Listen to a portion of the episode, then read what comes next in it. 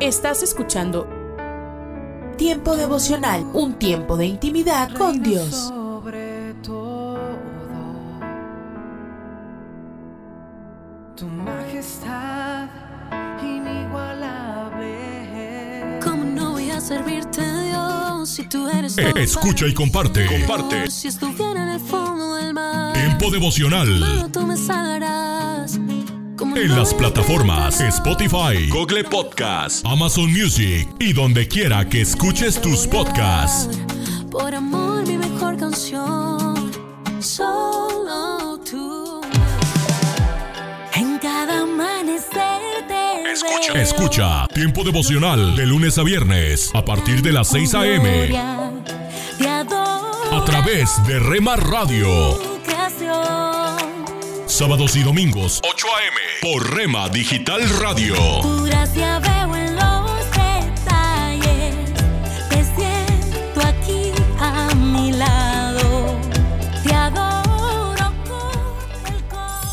Casa de Oración Santa Fe te invita a sus reuniones. Miércoles 8 pm, domingos 8 am y 11 am. Estamos ubicados. Plaza Santa Fe, Boulevard República de Honduras 104, Interior 9, Hacienda Santa Fe, Tlajomulco de Zúñiga, Jalisco. Casa de Oración Santa Fe, un lugar para adorar.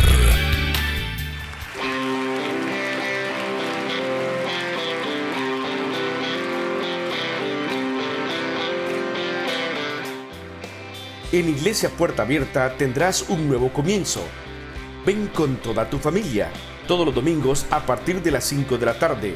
Iglesia Puerta Abierta, nuevos comienzos. Privada Loma Vallarta número 39, Colonia Loma del Paraíso, tercera sección en Guadalajara. Para más información búscanos en Instagram o en Facebook como Puerta Abierta NC. En Puerta Abierta NC somos una iglesia que crece.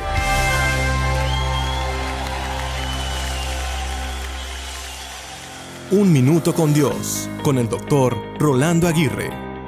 Hay un canto vallenato de una agrupación cristiana llamada Los Hijos del Rey que se titula Tengo un Dios que todo lo puede.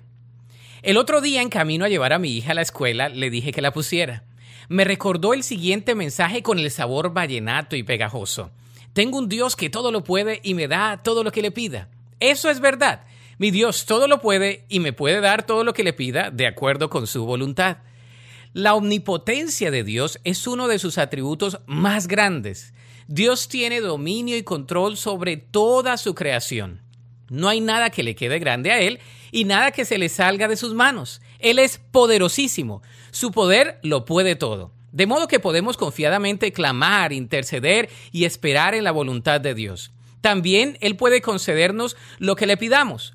Lo único es que Dios concederá las peticiones de nuestro corazón que están de acuerdo con su voluntad y no en base a nuestros caprichos o intereses personales.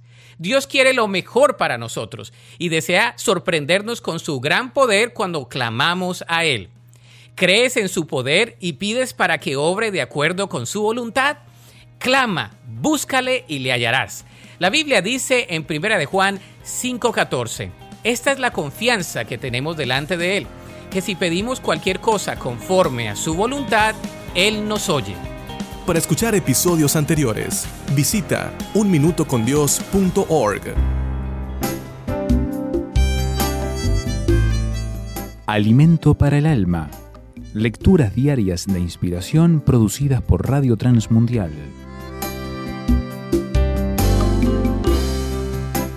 Tranquilidad. Aún puedo recordar con mucha gracia aquellos días en los que la idea de ir a dormir me aterraba.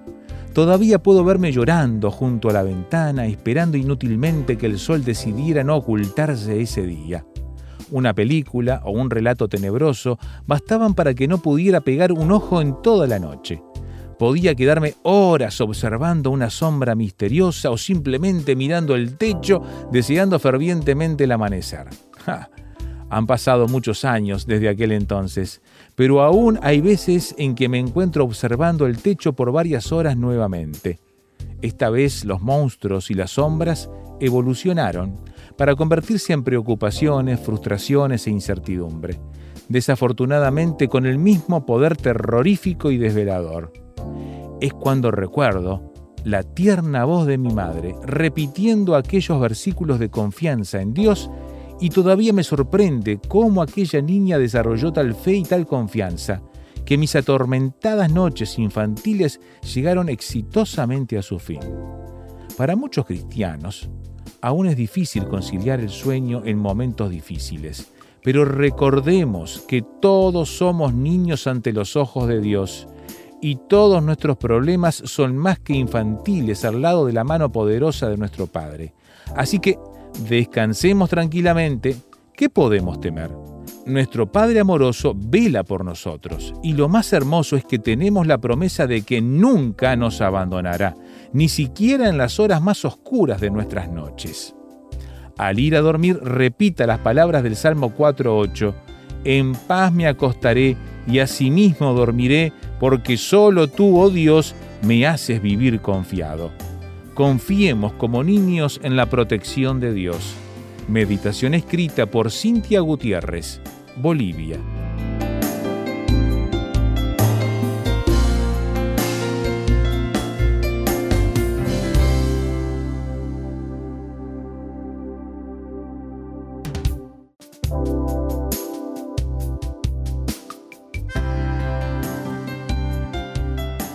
Para más información o si desea adquirir el libro Alimento para el Alma, escriba a apa.transmundial.org o llame aquí en México al 50 25 42 06. 50 25 42 06. Alimento para el Alma es una producción de Radio Transmundial.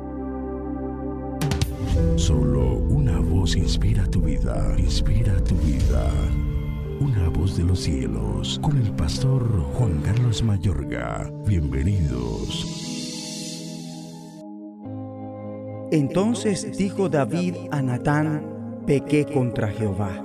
Y Natán dijo a David, también Jehová ha remitido tu pecado. No morirás. Segundo libro de Samuel, capítulo 12, versículo 13.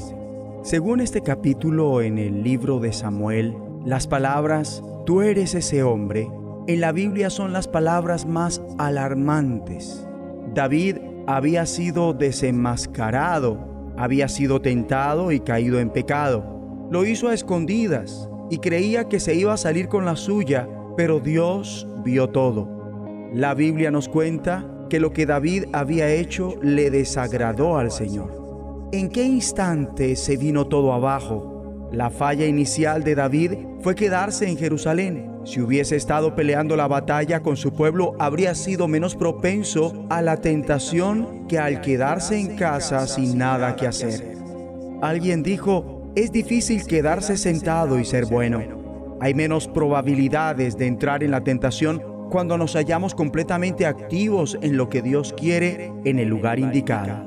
David fue cayendo en picada poco a poco. Vio una mujer sumamente hermosa bañándose. Aún no había pecado, solo era la tentación, pero tuvo que haber sucumbido a la mentalidad lujuriosa porque realizó un plan. Envió a que la buscaran para acostarse con ella y pecó terriblemente aunque para aquel entonces aquello no era nada comparado con lo que habían efectuado otros reyes, planeó enmascaramiento que no resultó. Al final, todo llevó al homicidio de Urías. Como suele suceder, el pecado no admitido conduce a más pecado y el enmascaramiento fue peor que el pecado inicial. David debió sentirse totalmente golpeado por las palabras lapidarias de Natán. Tú eres ese hombre Así dice el Señor Dios de Israel. Yo te ungí, te libré, te di, y por si esto hubiera sido poco, te habría sido dado mucho más. ¿Por qué entonces despreciaste la palabra del Señor haciendo lo que le desagrada? David no solo falló terriblemente, sino que fue alguien de quien se esperaba un mejor comportamiento. Asombrosamente, Dios perdonó a David también ese pecado tan grave. No existe pecado o caída que sea demasiado grave para ser perdonado por Dios, ni condición alguna que no pueda ser alcanzada por la gracia de Dios. Sin interesar lo que hayas hecho, Dios te puede perdonar. Fundamental para alcanzar aquel perdón es reconocer nuestra culpa y arrepentirnos de lo que hemos hecho. Esta es la gran diferencia entre David, a quien Dios perdonó cuando pecó, y Saúl, a quien Dios no perdonó. Mientras que Saúl trató de justificarse, David sencillamente reconoce todo diciendo, he pecado contra el Señor. Pero el perdón no erradica las secuelas de nuestras acciones. Las secuelas para David fueron tremendas. Su bebé murió como resultado y Dios le pone al tanto de que por causa de sus acciones violentas, la espada jamás se apartará de tu familia. Las secuelas del pecado de David fueron continuas. Este suceso es un aviso, aunque también nos alienta. Nos avisa de que debemos ser responsables de nuestra vida colocar límites, ser diligentes en ayudar y estar velando, orando para no entrar en la tentación. Mi amable oyente, si has caído, reconoce como David tu pecado, confiésalo, arrepiéntete y luego prosigue con tu vida esperando, expectante por lo que Dios te tiene preparado. Todos incurrimos en fallas de vez en cuando. Dios perdona, restaura y nos vuelve a bendecir. Acompáñenme orando. Padre bueno, guarda mi corazón y los corazones de toda tu iglesia, para que seamos fieles a ti, en el nombre de Jesucristo. Amén. Voz de los cielos, escúchanos, será de bendición para tu vida. Bendición para tu vida. Hola, soy Dorothy. ¿Alguna vez has pensado en el tabernáculo y la manera en que se realizó el trabajo de construcción hasta que todo estuviera listo? Dios nunca nos pide hacer algo sin proveer de modo grandioso la condición para realizarlo, la persona que Él usará y cómo lo va a juntar todo. Algunos de nosotros pensamos, bueno, tengo que hacer esto para Dios, y nos metemos en problemas. Malgastamos nuestros años y traemos confusión en el nombre de Jesús. No entendemos que Él tiene un plan. A nosotros nos corresponde sintonizarnos con Él y disponernos para ver que ese plan funcione. Con frecuencia pasamos por alto que aún las pequeñas cosas del día hacen parte de su gran plan, porque estamos muy preocupados apresurándonos para lograr lo que creemos que es necesario hacer. En Éxodo 31 leemos, Habló Jehová a Moisés, diciendo, Mira, yo he llamado por nombre a Besaleel, hijo de Uri, hijo de Ur, de la tribu de Judá, y lo he llenado del Espíritu de Dios en sabiduría y en inteligencia, en ciencia y en todo arte, para inventar diseños para trabajar en oro, en plata y en bronce, y en artificio de piedras para engastarlas y en artificio de madera para trabajar en toda clase de labor. He aquí que yo he puesto con él a Aholiab, hijo de Aizamac, de la tribu de Dan, y he puesto sabiduría en el ánimo de todo sabio de corazón para que hagan todo lo que te he mandado. Besaleel en las escrituras simboliza la obra del Espíritu Santo en la vida del creyente. El trabajo fue asignado bajo la supervisión e inspección de Besaleel. Besaleel significa a la sombra de Dios. Observa que la habilidad para realizar las tareas asignadas provino del Señor. Algunos de nosotros intentamos ocuparnos en ello para ser aceptados.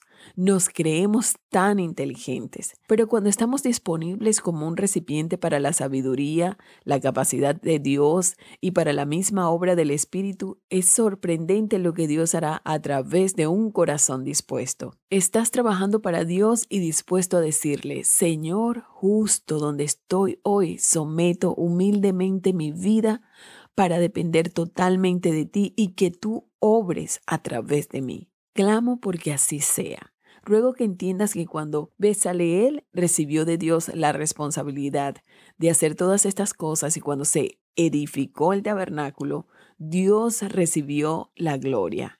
Obviamente nadie hizo una gran reunión, ni una dedicación al templo de Besaleel, ni al tabernáculo de Besaleel, ni a los logros de Besaleel, ni se puso en la pared un certificado diciendo todo lo que él había hecho, sino que todo el honor fue para el Señor Dios. Si mi vida no está crucificada, desearé que se me honre por todo lo que hago. Anhelaré que se sepa que hago esto o aquello para el Señor, que hablo o no hablo, que canto o no canto. Si todo cuanto hago tiene que ver conmigo, entonces estoy desconociendo que si una obra va a durar por la eternidad, será mediante el poder de la obra del Espíritu Santo para que Cristo sea real en nosotros y por medio de nosotros. Cualquier cosa menos que eso no proviene del Señor, no es para su gloria. Podríamos llegar al final de nuestros días y nuestra obra no sería más que madera, heno y hojarasca, porque todo habrá sido mi esfuerzo propio por acumular obras y no tendría nada que ver con él. En Éxodo 31 continúa diciendo, el tabernáculo de reunión, el arca del testimonio, del pacto, el propiciatorio que está sobre ella y todos los utensilios del tabernáculo, la mesa y sus utensilios, el candelero limpio y todos sus utensilios, el altar del incienso, el altar del holocausto y todos sus utensilios y la fuente y su base, las vestiduras santas, el aceite de la unción y el incienso aromático para el santuario. Todo esto era mucho. Besaleel tenía un llamado personal para hacer lo que Dios quería. Él estaba específicamente equipado para realizar aquella tarea. Besaleel fue colocado con las personas que Dios escogió y capacitó individualmente para realizar esta obra específica y que así juntos pudieran hacer lo que Dios quería con la excelencia individual con la que fueron dotados. Así sucede también con la iglesia local de Jesucristo, con las organizaciones cristianas, con todo lo que Dios ha declarado que debemos hacer. Él se encargará de todos los detalles. Pan dulce para la vida. Reflexiones con Carmen Reynoso. ¿Cree que sus hijos irán a la calle si están a gusto? Si se sienten valorados, cuidados, amados, si se les alienta, si se les permite cometer errores y aprender a su ritmo? No, nunca abandonarán un equipo donde se sienten aceptados. Pero recuerden, padres, llega un momento en que los hijos tienen que partir. No a la calle, pero a seguir con su vida. Eso es ley de la vida. Nuestro amor y autoridad debe prepararles para ese momento. Este es el tiempo cuando usted no puede decidir por ellos. Es el tiempo cuando empiezan a poner en práctica lo que usted les ha enseñado. Es el momento en que ellos, si aprendieron bien, empiezan a caminar con Dios. Tal vez se equivoquen, pero ellos, igual que usted, tienen un Padre celestial y amoroso para levantarles. Ojalá, Padre, que cuando llegue ese momento, usted tenga la libertad y la tranquilidad de dejarles ir. Pan dulce para la vida. Reflexiones con Carmen Reynoso.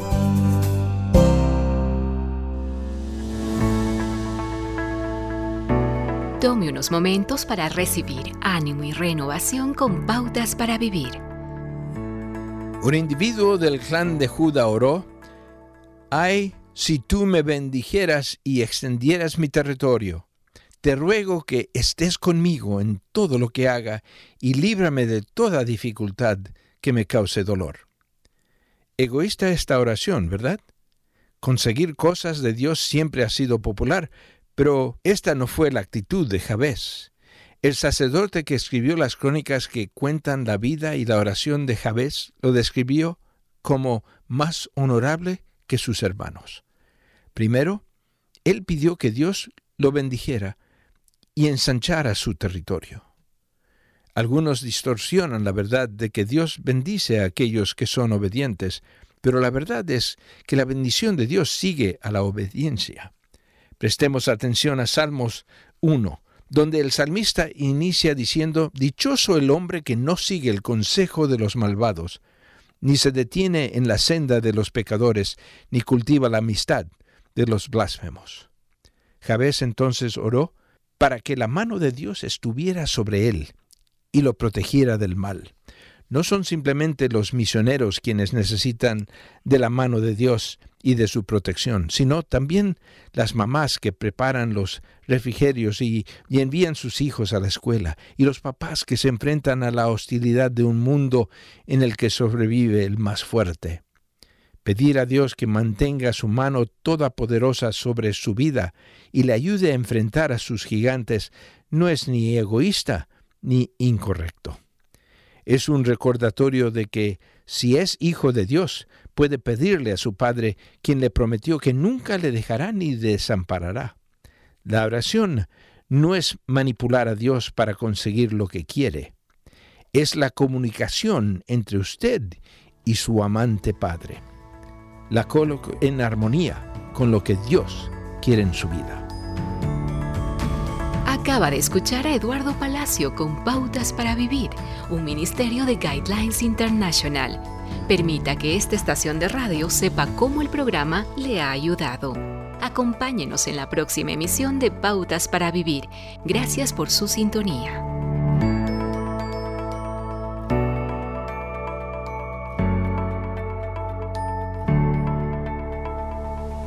Lecturas Diarias de Unánimes. La lectura de hoy es tomada del Evangelio de Mateo. Allí en el capítulo 9 vamos a leer desde el versículo 11 hasta el versículo 13, que dice, Cuando vieron esto los fariseos, dijeron a los discípulos, ¿Por qué come vuestro maestro con los publicanos y pecadores? Al oír esto Jesús les dijo, Los sanos no tienen necesidad de médico, sino los enfermos. Id pues y aprended lo que significa, misericordia quiero y no sacrificios, porque no he venido a llamar a justos, sino a pecadores al arrepentimiento. Y la reflexión de este día se llama Nueve años para encontrarse a sí mismo. Fueron nueve años de su vida, quizá los nueve que pudieran haber sido los más productivos de los 27 a los 36. Pero fueron nueve años que pasó en prisión. Y no solo en prisión, sino en el pabellón de los condenados a muerte. Tuve que contemplar mi muerte durante nueve años, escribió David Mason, para comenzar a descifrar mi vida. Nueve años para comprender el dolor que causé. Nueve años para aceptar responsabilidad por mis crímenes y nueve años para sentir remordimiento por lo que hice. David Mason quien había estrangulado a cinco personas, pagó su deuda a la sociedad en la cámara de gas un día martes 24 de agosto. Joven todavía, terminó sus días con fuertes sentimientos encontrados. Por un lado lamentando su vida perdida, pero por el otro, dando gracias a Dios que había hallado la salvación de su alma porque durante esos nueve años encontró a Dios y comprendió la gran realidad ineludible de la justicia humana y la justicia divina. Uno tiene que preguntarse, ¿por qué tuvo David Mason que llegar a lo más hondo de su vida hasta ser destruido, para allí darse cuenta de que la vida tiene valor y de que sometidos a la voluntad divina, ¿Podemos vivir con dignidad? Mis queridos hermanos y amigos, no es necesario cometer un asesinato, ser condenado a muerte y cavilar durante años tras las rejas de una cárcel para comenzar a vivir de nuevo. En cualquier lugar y en cualquier momento, podemos recapacitar y decidir someternos a la voluntad de Dios para disfrutar de la vida al máximo. Todos nuestros problemas vienen como resultado de descuidar las leyes morales de Dios. No codiciarás, no hurtarás, no darás falso testimonio, honra a tu padre y a tu madre, no cometerás adulterio y no matarás. Son leyes que se aplican a toda persona, de todo tiempo y de todo lugar. Siempre que cualquier persona, sea quien sea, tenga el trasfondo que tenga, viva donde viva y crea lo que crea, quebrante una o más de estas leyes, sufrirá las consecuencias. Aunque no quiera aceptarlas como ordenanzas divinas, como quiera, si las infringe, sufrirá las consecuencias. ¿Acaso tenemos que llegar a la cámara de gas para descubrir esa clara y visible verdad? No tenemos que esperar hasta estar en el lecho de muerte para arrepentirnos. Cuando entregamos nuestra vida a Jesucristo, Él implanta sus divinas leyes en nuestra vida e implanta en nosotros el deseo y la fuerza para cumplirlas. Que Dios te bendiga. En las nubes de la incertidumbre, el dolor y el desaliento, surge un rayo de esperanza en la voz internacional de la radio de Guillermo Villanueva.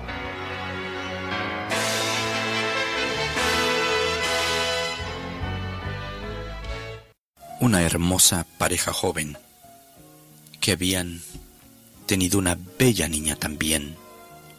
Todo les estaba saliendo bien. Su negocio era próspero y tenían alegría en su casa. Sin embargo, al pasar el tiempo, una mujer empezó a tentar a este hombre y empezó a hacerle infiel a su esposa. Posteriormente, esta esposa solicitó la ayuda de un predicador del Evangelio para que la aconsejara en su problema. La pareja visitó a este predicador. El hombre habló y dijo, no sé lo que me pasa, no sé lo que me pasa todo me sale mal. El negocio se está yendo para abajo. Tengo muchos problemas en casa y yo me siento muy mal. Aún he pensado en quitarme la vida. El predicador le dijo, si sabes lo que te pasa, allá en tu subconsciente, tú sabes lo que te pasa, pero no te quieres enfrentar al problema para que tú lo puedas dejar. Tu pecado, tu infidelidad, han creado todos estos problemas que te han cansado tanto. Han pasado los años y este hogar ha estado en crisis hasta el día de hoy. Este hogar está cansado porque el marido ha llevado su pecado sobre sus hombros y no lo ha querido dejar. Pero el Señor Jesucristo, mi estimado amigo, nos invita a todos y cada uno de nosotros que estemos cansados de nuestro pecado, para que Él nos dé el descanso. Él nos dice en Mateo 11:28, venid a mí, todos los que estáis trabajados y cargados, que yo os haré descansar. Cargados de pecado, cargados de culpa, fatigados, del pecado el Señor nos va a dar descanso. Todos los pecados, sean chicos o grandes, los pecados cansan. Los pecados son un grande peso sobre el corazón, sobre la vida, sobre la familia y sobre la sociedad. El vicio, el adulterio, el rencor, la venganza, el engaño, el odio, el asesinato, el robo. El pecado cansa. El pecado pesa en aquel que lo practica. Y el pecado también nos enreda. Quedamos atrapados y no encontramos la salida. El pecado nos acusa y la acusación es tremenda, porque Dios así lo permite, que el pecado nos acuse. También el pecado nos lleva al infierno. El infierno es un lugar de tortura eterna, como consecuencia de haber vivido en el pecado. Pero el Señor Jesucristo invita a los que están cansados de sus pecados, para que vengan a Él a descansar. Yo te garantizo en el nombre de Jesús que si tú recibes a Cristo, Dios te va a dar el descanso que tanto estás buscando. Cualquiera que sea tu pecado, entrégale tu corazón a Cristo y Él te va a perdonar y te va a dar el descanso que tanto necesitas. Si hoy lo quieres recibir, recíbele con estas palabras. Señor Jesús, soy pecador y estoy cansado de mi pecado. Perdóname lávame con tu sangre, y por tu muerte en la cruz del Calvario, líbrame de mi pecado. Amén. Esperamos que esta audición, un rayo de esperanza, haya penetrado en su corazón. Si en algo podemos servirle, por favor dirija su correspondencia a Guillermo Villanueva, apartado 77-335, México, Distrito Federal, 11200. Le invitamos para que nos sintonice a esta misma hora y por esta misma estación. Muchas gracias por la amabilidad de su atención. Un mensaje a la conciencia. Un momento de reflexión en la vida diaria. Escúchelo hoy en la voz de Carlos Rey. En este mensaje tratamos el siguiente caso de una mujer que descargó su conciencia de manera anónima en nuestro sitio conciencia.net, autorizándonos a que la citáramos. Después de 10 años, mis hijas de 10 y 15 años respectivamente y yo emigramos de nuestro país natal para vivir junto a mi esposo y padre de mis hijas. Mi esposo y yo estuvimos de acuerdo en estar separados para que él trabajara en el extranjero, perdiendo así la unidad familiar. Hoy ni mis hijas ni yo queremos vivir acá a causa de lo distinto que es todo en este país. Queremos regresar a nuestras costumbres y cultura. Nos duele mucho el desarraigo más que la desintegración familiar. Pero mi esposo no está preparado para viajar con nosotras. Él llegaría después quizá de cinco años. No me gusta aquí, pero me pregunto qué es lo mejor para las niñas. Este es el consejo que le dimos. Estimada amiga, lamentamos que le haya sido tan difícil adaptarse a las condiciones en el nuevo país, y comprendemos lo difícil que es ver lo tristes que están sus hijas. Sin embargo, el hecho de que nos esté pidiendo consejo indica que en lo profundo de su corazón usted sabe que el vivir separada de su esposo no es una buena opción. Cada semana se comunican con nosotros mujeres así como usted, con un esposo que trabaja en el extranjero. Aún se han comunicado con nosotros niños que tienen padres que trabajan muy lejos. Gran parte del tiempo resulta que esos cónyuges no vuelven a vivir juntos debido a que por lo general uno de los dos se enamora de alguien que vive cerca y con quien puede verse con regularidad. Es extraordinario que usted y su esposo hayan podido permanecer casados a pesar de haber vivido separados durante 10 años. Pero no podemos dejar de preguntarnos, ¿cómo van sus hijas a cultivar el debido aprecio por el matrimonio cuando sus padres no piensan que es importante vivir juntos? La historia está repleta de casos de personas a quienes les ha tocado mudarse de un país a otro. La mayor parte del tiempo se les ha hecho difícil y no ha habido un solo momento en que hayan dejado de extrañar el ambiente familiar de su propia cultura pero a causa de lo importante que era, han aprendido a adaptarse a las nuevas circunstancias y a forjar una vida mejor para sí mismas. No estamos aconsejándole necesariamente que se quede en su nuevo país, sino más bien recomendándole que se quede junto con su esposo y que hagan sus planes futuros juntos, cualquiera que sea el país en que vivan. Honre a su esposo permaneciendo a su lado, tal como lo prometió cuando hizo sus votos nupciales. A usted se le hará mucho más fácil adaptarse al nuevo país si determina que la prioridad más importante de su vida es estar junto a él. Y verá que con el tiempo sus hijas seguirán su ejemplo, aprendiendo a su vez a adaptarse. Le deseamos la unidad familiar. Linda y Carlos Rey. El consejo completo, que por falta de espacio no pudimos incluir en esta edición, se puede leer si se pulsa el enlace en conciencia.net que dice Caso de la Semana y luego el enlace que dice Caso 53. Si aún no se ha suscrito para recibir un mensaje a la conciencia por correo electrónico, le invitamos a que ingrese a nuestro sitio conciencia.net y se suscriba hoy mismo. Hola, soy Johnny Erickson Tara. De vez en cuando hablo con alguien que me dice, estoy cansado de estar enfermo, preferiría que Jesús mejor me llevara al cielo para por fin poder descansar. Ay amigo, amiga, te diré que yo también en algún momento he pensado lo mismo. pues hay días en que siento como si ya no puedo más con mi parálisis. Y aunque esperar en una eternidad con Cristo no es malo en sí, Dios no nos quiere ver desanimados y listos por tirar la toalla. Primera de Pedro capítulo 4 dice, Alégrense de tener parte en los sufrimientos de Cristo, para que también sea inmensa su alegría cuando se revele la gloria de Cristo.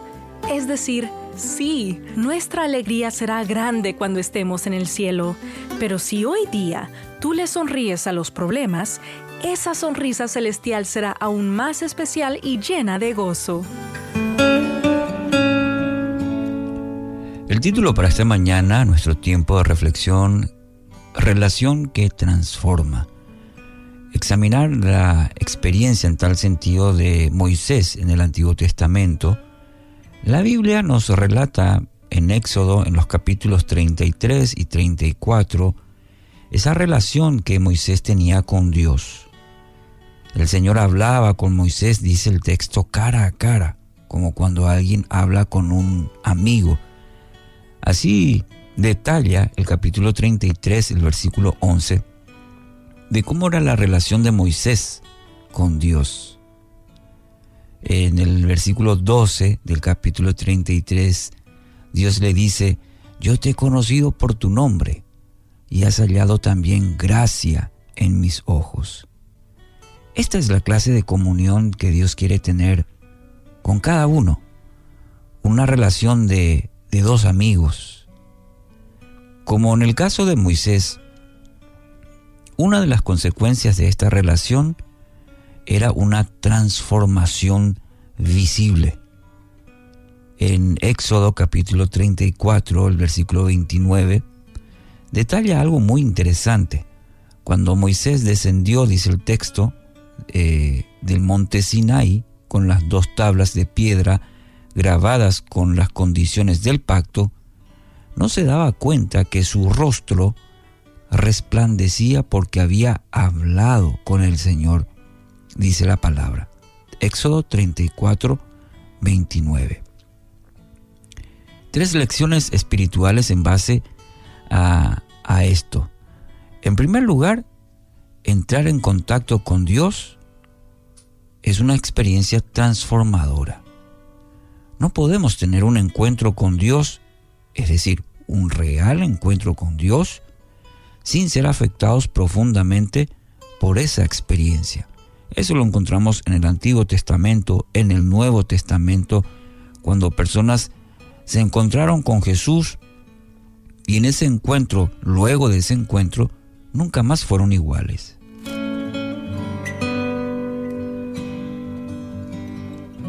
Una de las marcas de un genuino encuentro espiritual es que algo de nosotros ha cambiado o va cambiando, Dios va transformando de acuerdo a esa experiencia, ese encuentro con Jesús. En segundo lugar o segunda lección, Moisés no sabía que había experimentado esa transformación. Muchas veces oímos decir, o quizás habremos dicho también, Queremos sentir el obrar de Dios en nuestra vida. Eh, y muchos, muchos cristianos están en esa casi carrera del querer sentir algo, como quizás lo vemos o escuchamos de otros testimonios. Entonces nosotros afirmamos, yo también quiero esa experiencia o yo quiero sentir igual. Entonces, si no sentimos, nos embarga una frustración porque no fuimos, como diríamos, tocados por Dios. En la experiencia de Moisés, lo que él vivió, la experiencia que tuvo con Dios en el monte Sinaí, nos recuerda que las obras más profundas de Dios no siempre se perciben con los sentidos humanos. El, el, detalle del texto habla que Moisés bajaba con las tablas del pacto y la gente se dio cuenta de que su rostro resplandecía. E incluso los versículos posteriores hablan de que hasta tuvieron miedo de Moisés, porque se habían dado cuenta. Él no, no bajó del, del monte diciendo, tuve una experiencia con Dios, miren mi rostro. Simplemente esa, esa experiencia se dio en una transformación, sí, eh, quizás física, pero sobre todo espiritual. Entonces nos recuerda esta experiencia que las obras más profundas de Dios no siempre se perciben con los sentidos humanos, sino es una experiencia espiritual que transforma todo. Y tercera lección, la transformación fue fruto de una relación de amigos, una relación íntima. Nuestros monólogos con el Señor no producen cambios. Es decir, si voy al Señor y con una lista larga y simplemente eh, en esa relación yo tomo participación. No dejar espacio para una comunicación, como lo menciono continuamente, de doble vía. Es decir, por un lado hablo y por otro lado también escucho. Permito que Dios me hable, me dirija, me enseñe, me exhorte. Una relación de doble vía con Dios. Relación, palabra clave. Muchas veces es una larga lista de reclamos, de peticiones. Dialogar con Dios, dialogar con el Padre significa que debemos incorporar a nuestra comunión momentos en la, en la que hacemos silencio para escuchar. En Éxodo 14, 14, el Señor peleará por vosotros mientras vosotros os quedáis callados. Así que, querido oyente, Hoy tenemos la maravillosa oportunidad de experimentar, de profundizar nuestra relación con Dios. Quiero animarle a orar al Espíritu Santo por dirección. Tomarse minutos de silencio puede ser un buen ejercicio para aprender a escuchar a nuestro Dios. Que así sea. Estás escuchando Tiempo devocional, un tiempo de intimidad con Dios.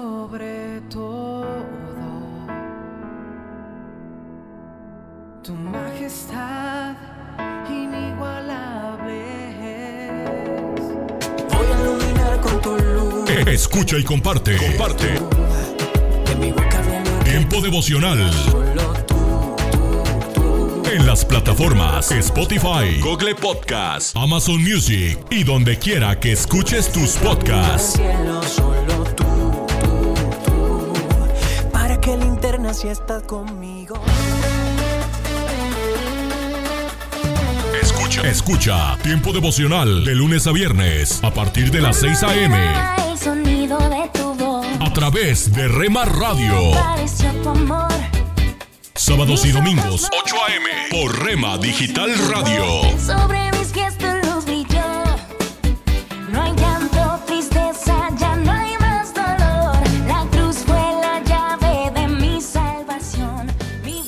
Casa de Oración Santa Fe te invita a sus reuniones. Miércoles, 8 p.m Domingos, 8 a.m. y 11 a.m. Estamos ubicados. Plaza Santa Fe, Boulevard República de Honduras 104, Interior 9, Hacienda Santa Fe, Tlajomulco de Zúñiga, Jalisco. Casa de Oración Santa Fe, un lugar para adorar.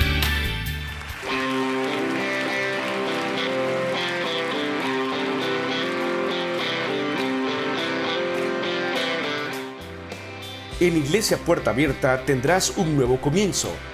Ven con toda tu familia, todos los domingos a partir de las 5 de la tarde. Iglesia Puerta Abierta, nuevos comienzos. Privada Loma Vallarta número 39, Colonia Loma del Paraíso, tercera sección en Guadalajara. Para más información búscanos en Instagram o en Facebook como Puerta Abierta NC. En Puerta Abierta NC somos una iglesia que crece.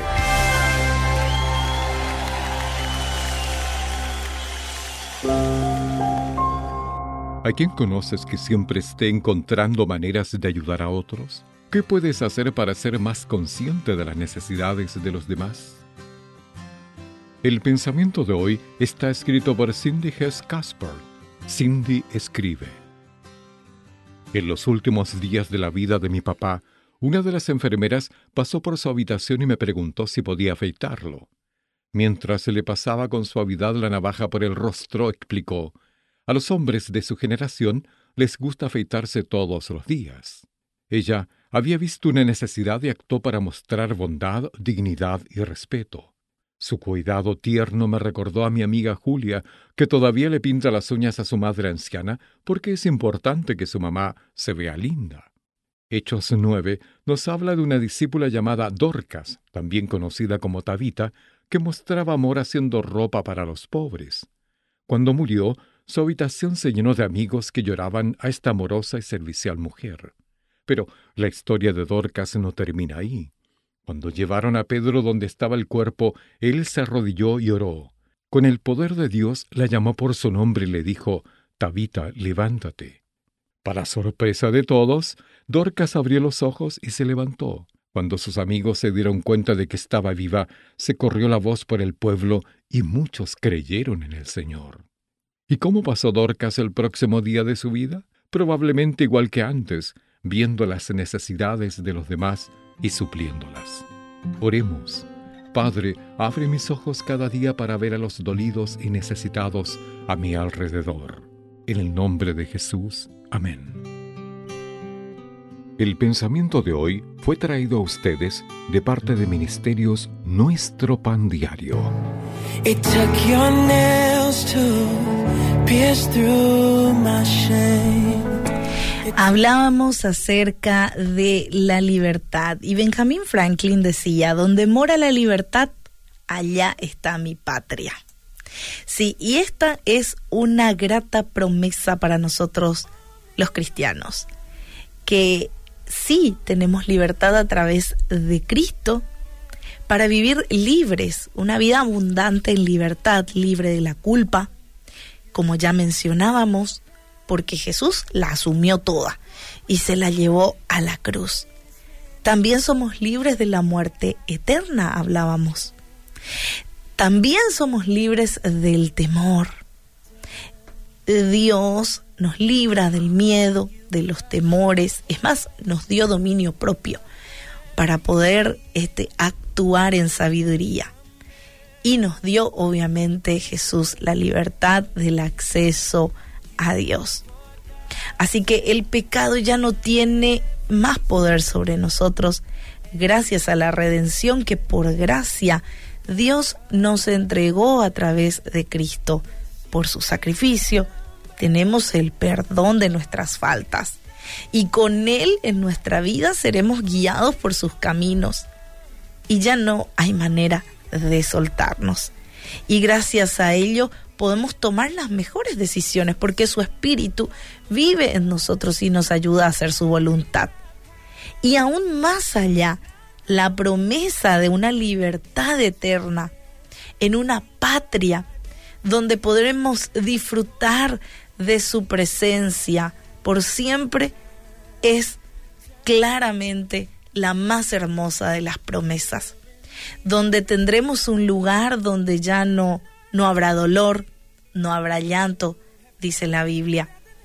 Tendremos libertad para adorar con todo nuestro ser a aquel que dio la vida por nosotros y aquel quien nos creó, quien nos hizo únicos.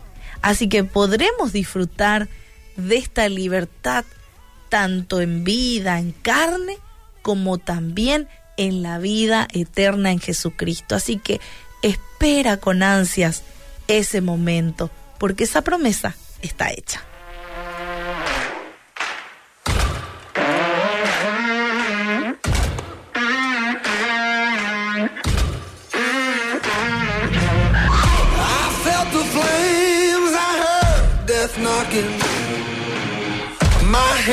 Were tied, my feet were bound. Buried alive, covered in ashes. My soul was six feet underground. Then you rolled that stone away. You pulled me from the grave. Praise the Lord, I saw the light and I'll never be the same. I got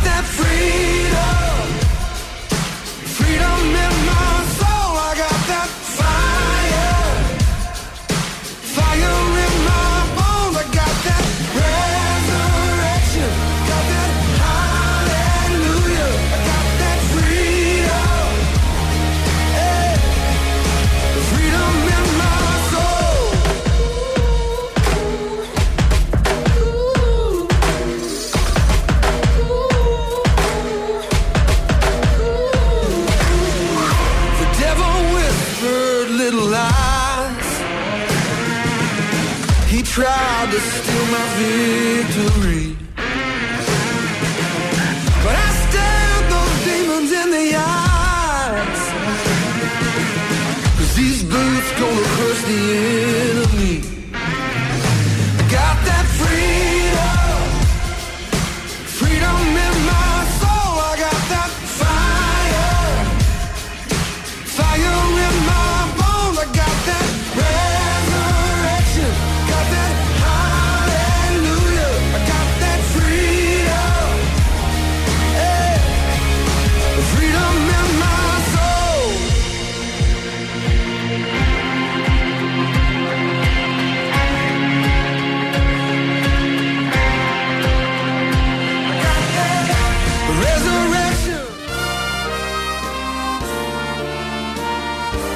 Presentamos La Buena Semilla, una reflexión para cada día del año. La buena semilla para hoy se encuentra en Romanos capítulo 8 versículos 31 y 32. Si Dios es por nosotros, ¿quién contra nosotros? El que no escatimonia a su propio Hijo, sino que lo entregó por todos nosotros, ¿cómo no nos dará también con él todas las cosas? La reflexión de hoy se titula Dios está por mí. Como Dios es amor, me ama tal como soy y se ocupa de mí con ternura y fidelidad. Como es soberano, su amor y su bondad hacia mí se ejercen continuamente, siempre y en todo lugar. Como Dios es sabio, sabe mejor que yo lo que necesito. Como Dios es luz, ilumina los lugares sombríos de mi vida para ponerlos en armonía con lo que Él es. Como Dios es omnisciente, que lo sabe todo, sabe en dónde estoy con respecto a Él. Conoce mis necesidades, mis preocupaciones, mis tristezas, mucho antes de que yo las sienta. Como es omnipotente o todopoderoso, me protege en toda situación. Puede liberarme de las tentaciones, vengan de donde vengan, y darme la victoria como Dios es omnipresente, que está en todo lugar a la vez, está justo donde yo estoy en este momento para decirme, ánimo, aquí estoy, comprendo las heridas que la vida te inflige. Yo puedo darte la calma, la paz y el gozo. Sí, estoy muy cerca de ti, a tu lado. Como Dios es misericordioso, da sin exigir nada a cambio, pero se goza al verme apreciar las bendiciones que me brinda. Dice la Biblia, fíate del Señor de todo tu corazón, y no te apoyes en tu propia prudencia. Reconócelo en todos tus caminos, y Él enderezará tus veredas. Proverbios 3, versículos 5 y 6.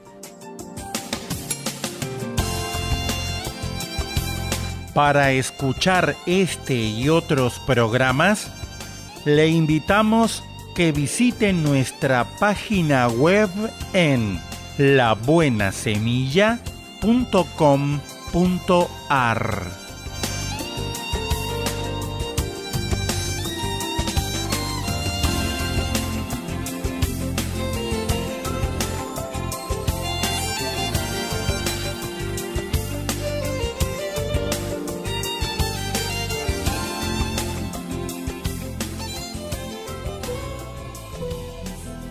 Párate a un lado. Observa el paisaje a tu alrededor. Alza la vista a conceptos eternos. Recuerda que lo esencial es lo invisible a los ojos. Haz una pausa en tu vida. Con Pablo Martini.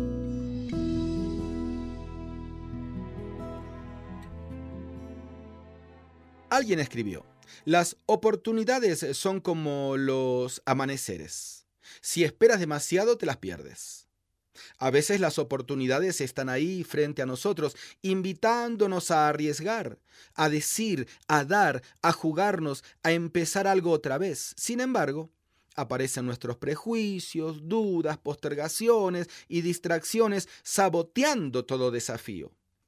Y el amanecer es un instante, ¿eh? Ese preciso instante que pasa rápidamente y luego no será más. Quizá Así pensó la mujer que irrumpió un banquete al que Jesús había sido invitado en casa de Simón, el que había estado leproso. El relato dice que llegó una mujer con un frasco de alabastro lleno de un perfume muy costoso, rompió el frasco y derramó el perfume sobre la cabeza de Jesús. Claro, a cambio recibió críticas e incomprensión de los hombres sentados a la mesa, excepto de uno, Jesús, quien comprendió, valoró y exaltó esa obra de amor y de entrega total. María, la mujer de la historia, aprovechó la posibilidad de adorar de manera personal, íntima y única.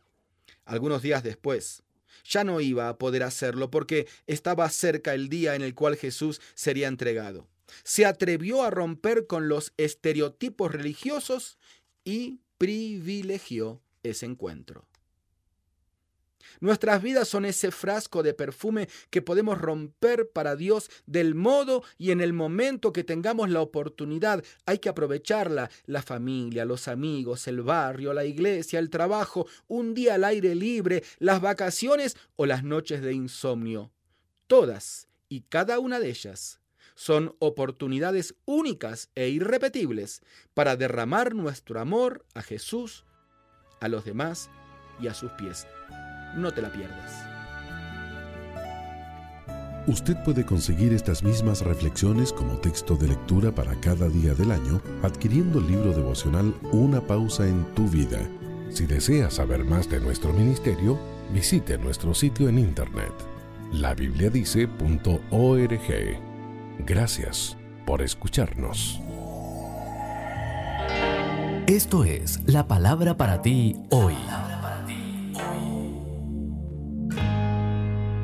Y la palabra para ti hoy es Siempre mantén tu conciencia limpia, escrita por Bob Gass. En Hechos 23.1 leemos, Con toda buena conciencia he vivido delante de Dios hasta el día de hoy. En el monumento a Mark Twain en Hartford, Connecticut, encontrarás enmarcadas estas palabras, Siempre haz el bien, complacerá a algunas personas y sorprenderá al resto tu servidor, Mark Twain, Nueva York, 16 de febrero de 1901. Cuando la palabra de Dios programa y gobierna tu conciencia, te llevará a hacer lo correcto siempre.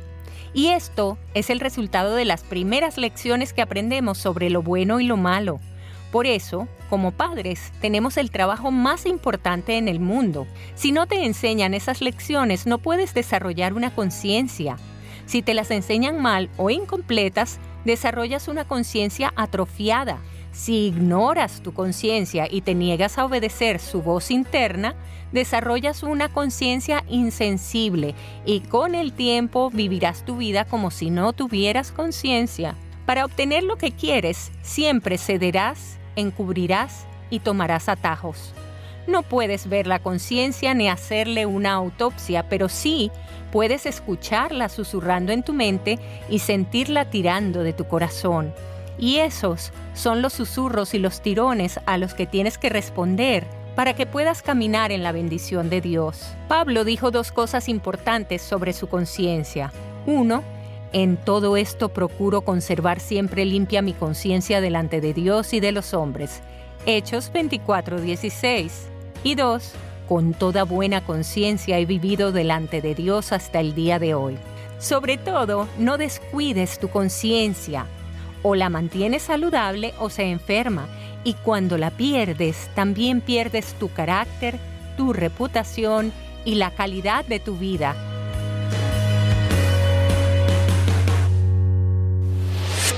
Hola lectores de la Biblia.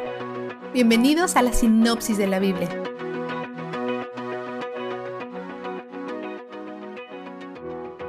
La primera mitad de Daniel es conocida como literatura de esperanza y la segunda mitad está llena de profecías apocalípticas.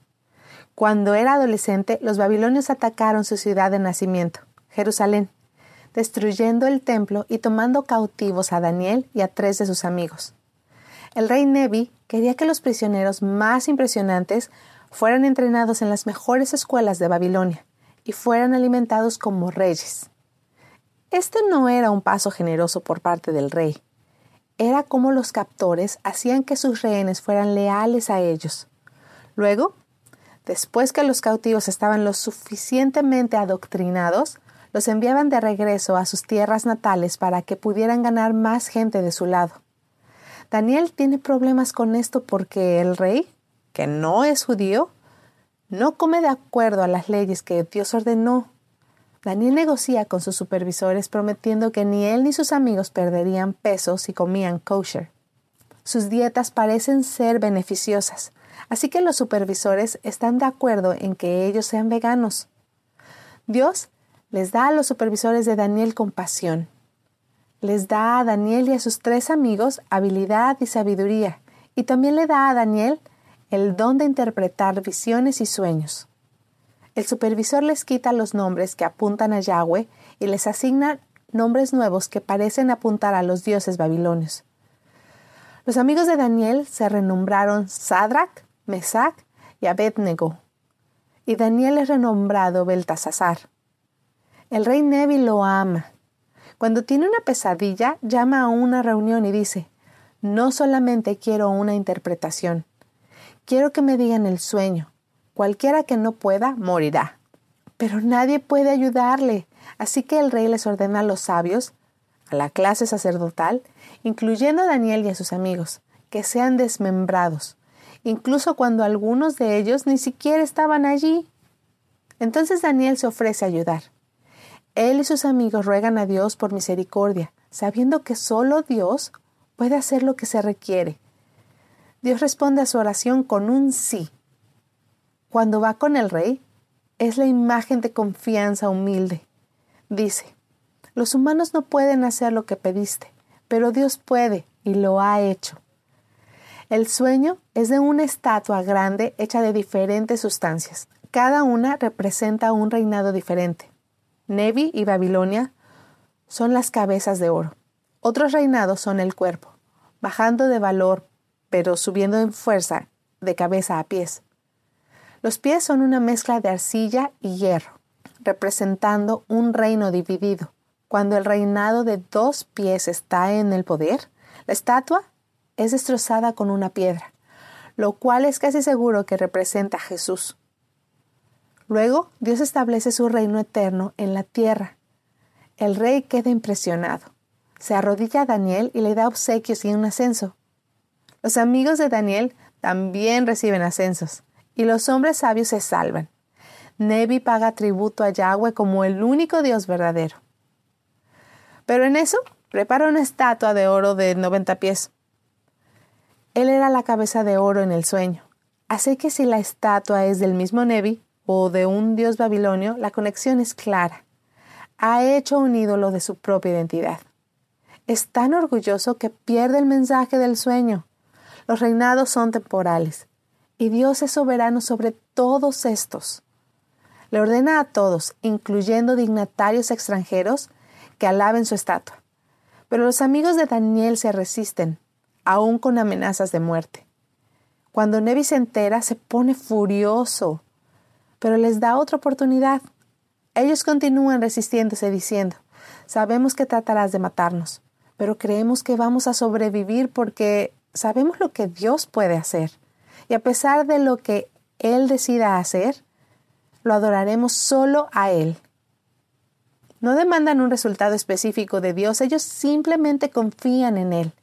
Nevi calienta el fuego tan alto que los trabajadores son quemados vivos. El trío debería haber muerto en el fuego también, pero están vivos y desatados. Y alguien está con ellos. Algunos creen que es un ángel, otros creen que es una cristofanía.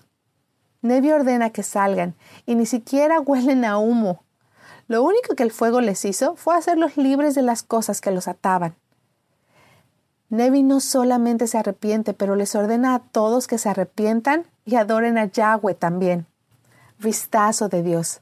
En la oración de alabanza de Daniel, después que Dios le da el sueño y la interpretación, hace un listado de las cosas sobre las que Dios es soberano.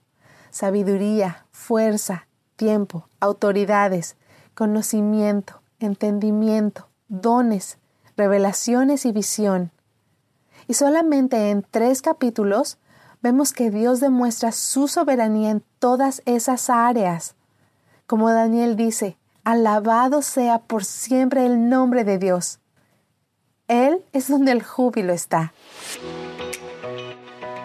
La sinopsis de la Biblia es presentada a ustedes gracias a D-Group, estudios bíblicos y de discipulado que se reúnen en iglesias y hogares alrededor del mundo cada semana.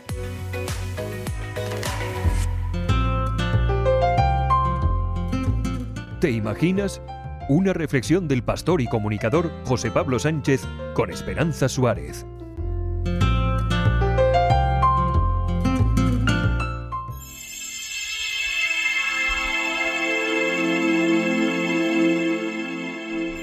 El pastor David Ortiz nació en Puerto Rico, se educó en Nueva York lleva más de 39 años en la ciudad cisjordana de Israel, una zona controlada por Israel.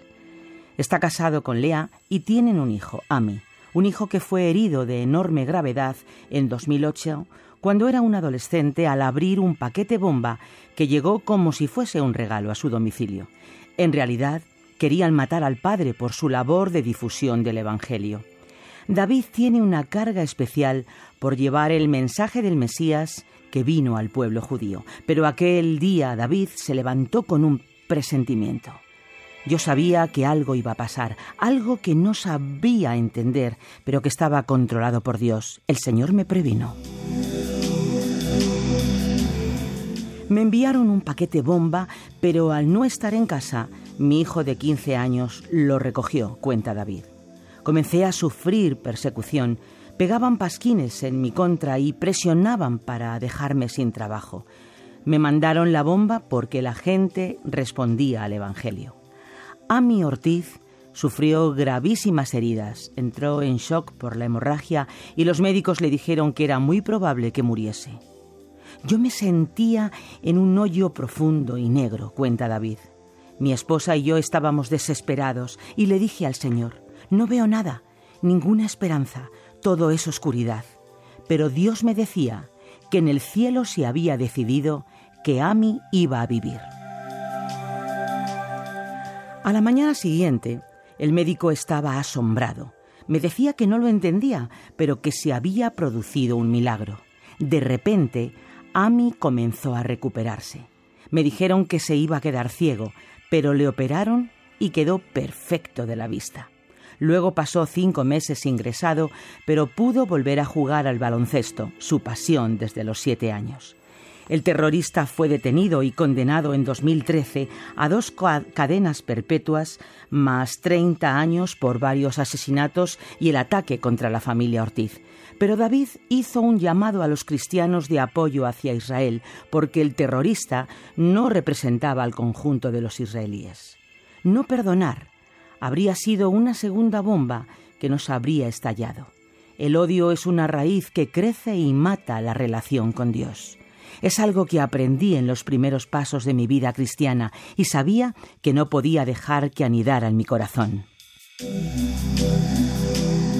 Unos años después, David supo que un colaborador del terrorista estaba enfermo de gravedad, muriéndose en la cárcel por un cáncer de páncreas, y decidió ir a verle. Me dije, tengo que verle como un alma perdida, no como un terrorista. Fui al hospital y le hablé del Evangelio. Oré con él y oré por él. Asintió sin poder hablar y murió al día siguiente. Espero que esté en el cielo. En la actualidad, nuestra congregación tiene mayor respaldo. Incluso el alcalde nos apoya y podemos hacer obra social. La iglesia está creciendo tanto entre judíos como entre musulmanes. La vida es un suspiro.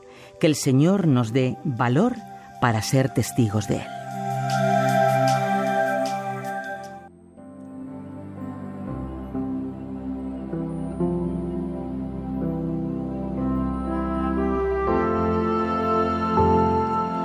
Imaginas que tu hijo pequeño sale a coger el correo, una carta llama su atención, de modo que la intenta abrir y antes de que pueda terminar le estalla en las manos, dejándole ensangrentado, mutilado y ciego?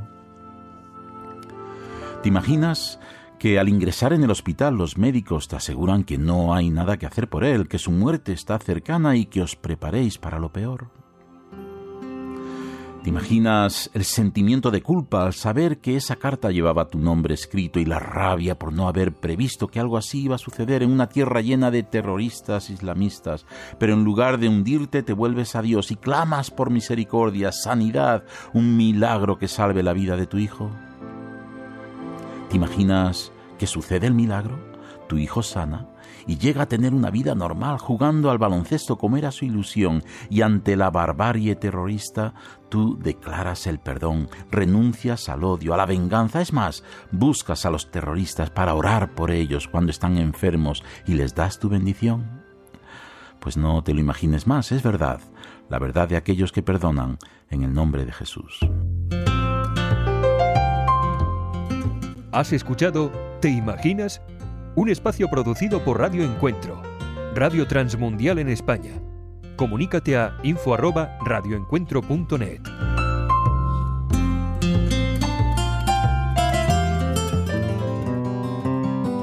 Mientras estaba revisando los canales de televisión, me detuve rápidamente cuando vi que pasaban una película en particular, Carruajes de Fuego. Hace años ganó el Oscar a la mejor película, pero no fue por esa razón que me detuve a verla, fue por la forma como me impactó la primera vez que la vi. Es la historia de Eric Lydell, un famoso corredor olímpico escocés. Había alcanzado su sueño de representar al Reino Unido como corredor de los 100 metros en los Juegos Olímpicos de 1924. Entonces, de camino a los Juegos, se enteró que su prueba sería un domingo, el día que Eric Lydell creía que era reservado para Dios, un día en el que sus profundas convicciones no le permitirían participar. La película retrata la presión ejercida sobre Eric Lydell para que corriera aquel domingo, presión que llegó incluso del futuro rey de Inglaterra. Lydell puso a Dios por delante y se mantuvo firme. Luego aceptó la sugerencia de correr después en una prueba que no era la suya, se trataba de la carrera de los 400 metros. Y hay un momento memorable en la película cuando otro corredor le pasa a Eric Lydell una nota justo antes de su carrera y decía, el viejo libro establece, yo honro a los que me honran. Ese día Eric Lydell ganó el oro y, como la película señala al final, fue a China como misionero más tarde y murió por el Señor en un campo de prisioneros. Y la película dice, toda Escocia lo lloró. Hoy quiero tener una palabra contigo acerca del tema solamente una opción. Eric Lydell se dio cuenta que cuando hay que elegir entre comprometerse y tus convicciones, en realidad solamente hay una opción, tomar tu postura sin importar lo que pueda costar. Y Dios honró a ese hombre que lo honró y 60 años después que la integridad de ese hombre apareciera en los titulares olímpicos, un productor de Hollywood le contó esta historia al mundo en la mejor película del año, lo que nos lleva a nuestra palabra para hoy de la palabra de Dios en el Salmo 4, versículo 5. Son solo nueve palabras.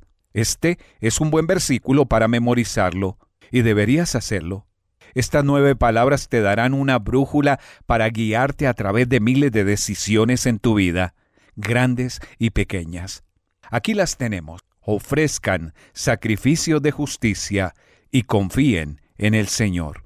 Tu misión permanece inalterable, ya sea en el trabajo, en la escuela, en la casa, en tus relaciones, en Internet. Siempre haz lo correcto. Siempre di la verdad. Haz lo honesto. Toma el camino correcto. Dile no a la tentación. Perdona. Pon siempre a la otra persona en primer lugar. Dale la gloria a Dios. Y cuando haya alguna duda, equivócate hacia la integridad. Tu trabajo consiste en hacer justamente lo correcto aunque cueste. Eso es lo que nos dice la palabra sacrificios, ofrecer sacrificios de justicia. Pero a menudo todos tus esfuerzos justos no se acercarán lo suficiente para que suceda. Ahí es donde entra la segunda parte del versículo. Después de haber hecho lo correcto, confía en el Señor, para que Él haga lo que tú nunca podrías hacer. Tú haces lo mejor que puedes, Dios hace el resto, pero Él lo hace en respuesta a que tú has hecho lo correcto. Tu compromiso en hacer lo correcto no es lo que producirá el resultado que necesitas. Es el detonante que hace que Dios aparezca y haga cosas asombrosas. En caso de que tengan miedo de las consecuencias de tomar la decisión correcta, de hacer lo correcto, podrías dejar que esas consecuencias te detengan. Bueno, recuerda todas las veces que has dicho sí, pero y todas las consecuencias de hacer la voluntad de Dios. Estos son problemas de Dios. Tú confía en el Señor después de haber hecho el sacrificio correcto.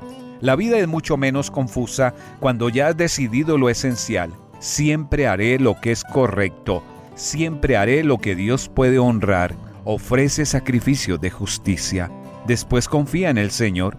Antes de correr la carrera cada día, deja que Dios te entregue su nota que dice, yo honro a los que me honran.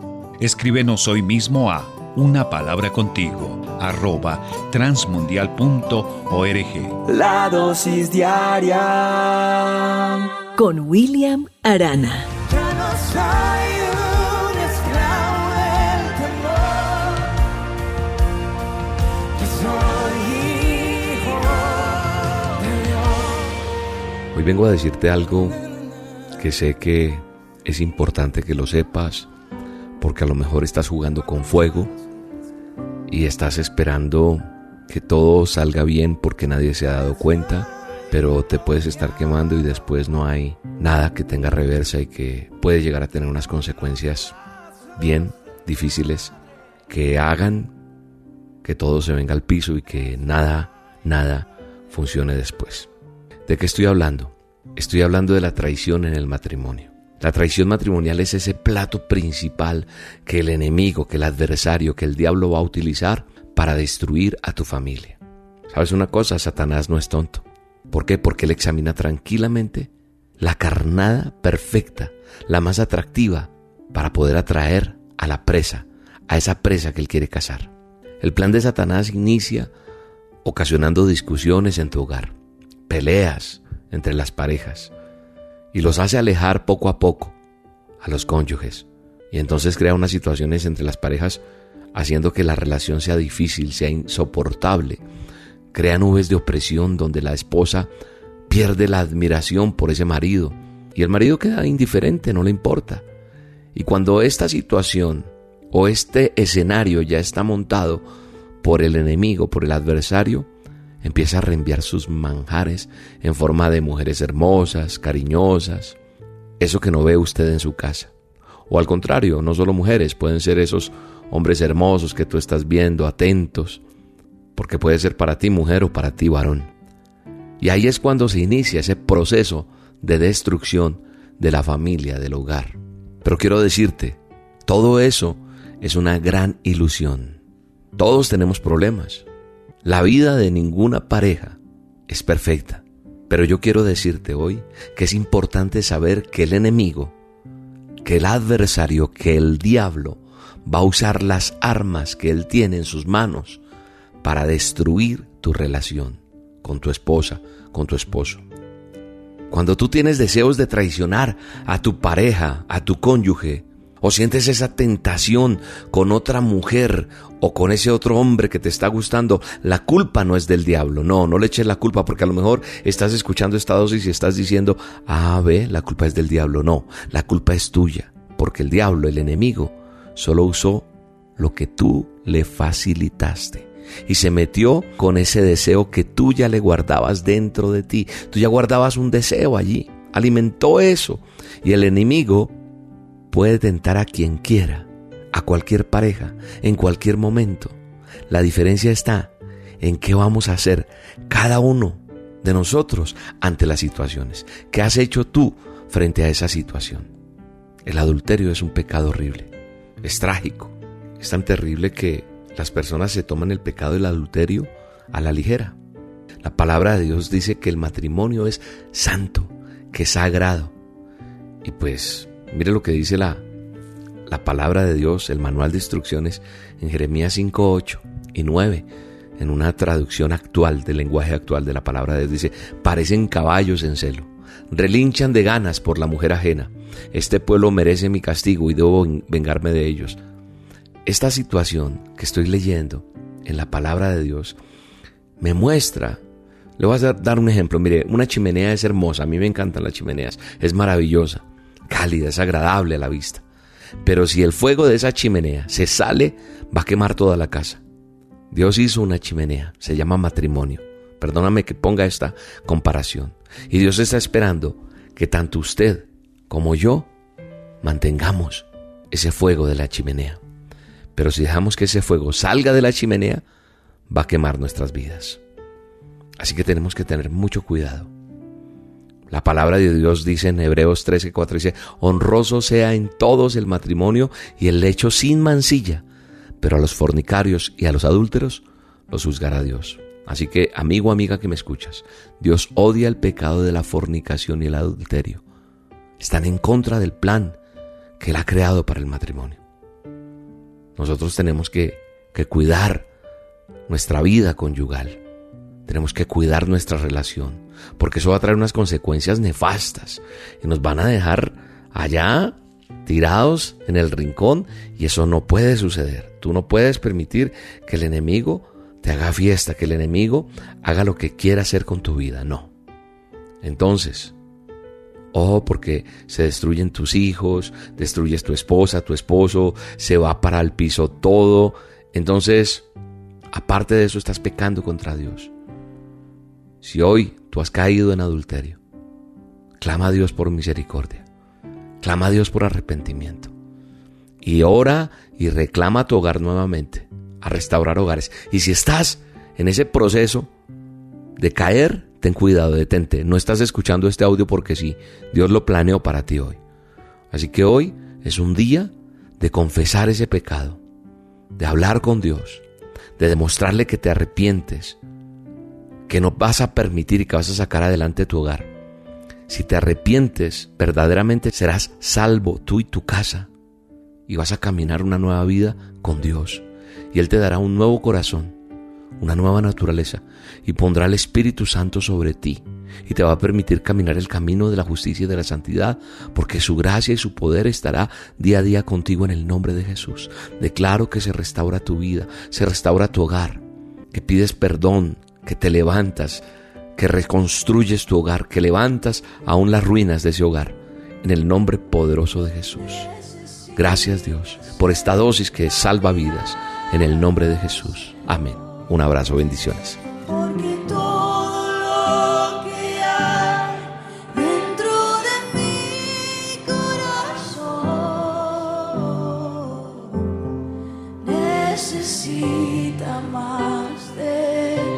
Pon tus manos en tu corazón y dilo, porque todo lo que porque todo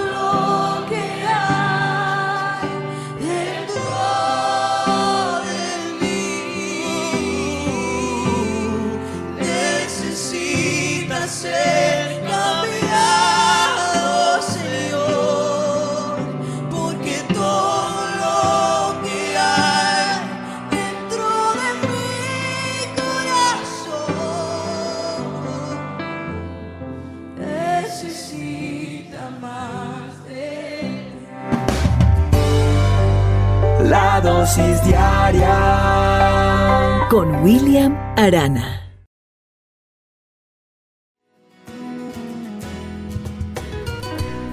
Aliento de Dios para mi familia.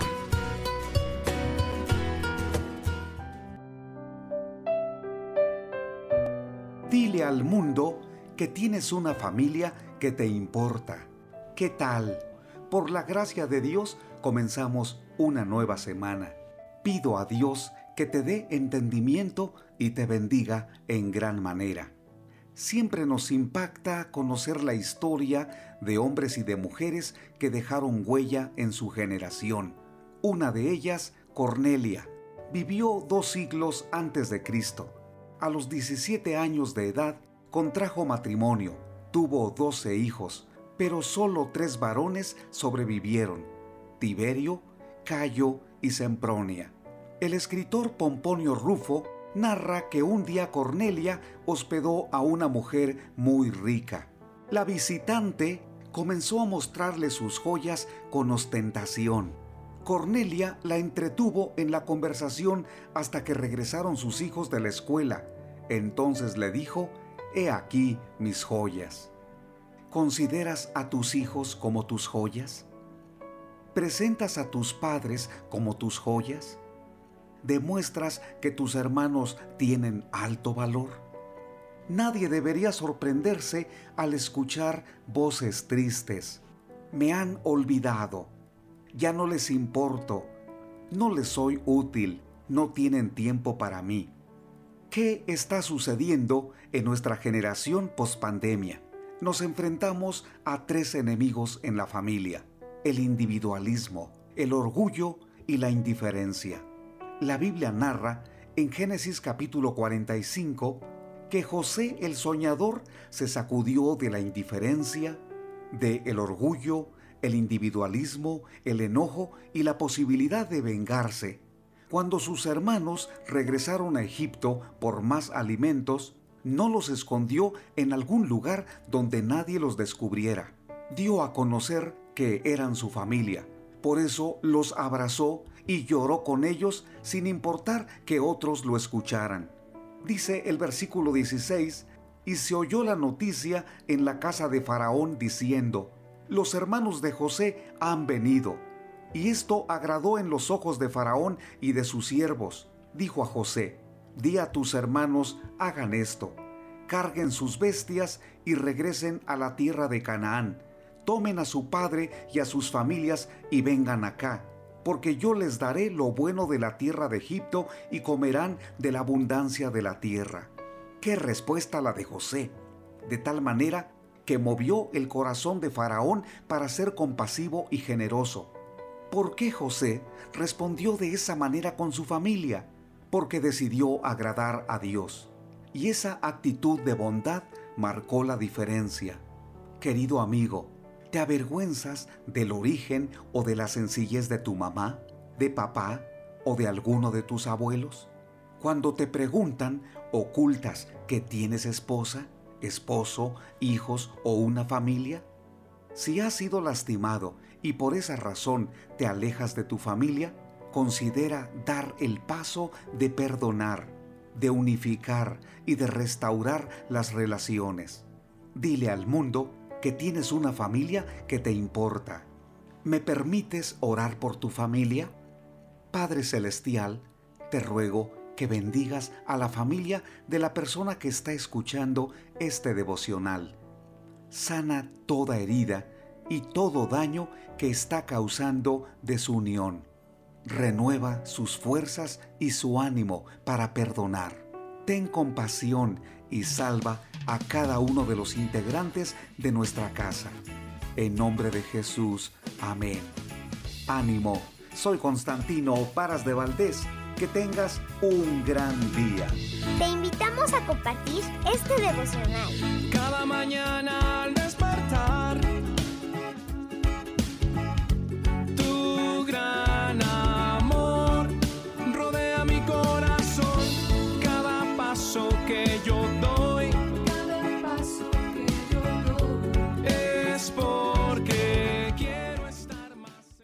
El Evangelio de Juan capítulo 4 verso 24 dice, Dios es espíritu y los que le adoran en espíritu y en verdad es necesario que adoren.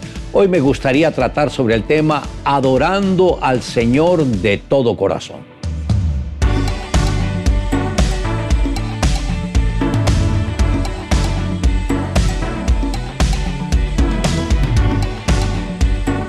El ser humano fue creado para adorar a Dios. Cuando Satanás vio la comunión íntima que el hombre disfrutaba con su creador, se llenó de envidia y quiso destruir esa relación para canalizar esa necesidad humana en un beneficio propio. Buscaba que el hombre se rindiera ante él. Cuando Satanás tentó al Señor Jesús, una de sus propuestas fue que todo lo que estaba viendo se lo entregaría si postrado le adoraba. Pero el Señor le respondió, Vete, Satanás, porque escrito está, al Señor tu Dios adorarás y a Él solo servirás. Podemos notar lo que el Señor le dijo al adversario, que la adoración es exclusiva para Dios y no se puede dar a ninguna otra persona. Tampoco se puede tributar adoración a ningún objeto. Y muchos por ignorancia piensan que adorando una imagen que se llama Jesús, eso está correcto. Eso es incorrecto porque Dios es espíritu y todos los que lo adoremos tenemos que adorarle en espíritu y en verdad. El mismo Señor Jesús enseñó cuando hablaba con la mujer samaritana y le dijo, Dios es espíritu y los que le adoran en espíritu y en verdad es necesario que le adoren. Esto está en Juan capítulo 4, verso 24. ¿Qué significa Dios es espíritu? Que es un Dios que es real, pero que no lo vemos. Y cuando nos acercamos a Él, vamos a sentir el mismo respaldo del Señor. He tenido que pasar por diferentes batallas, luchas. He estado tres veces muerto. He salido del cuerpo. He partido a encontrarme con el Señor. He visto los ángeles. Sé que son reales.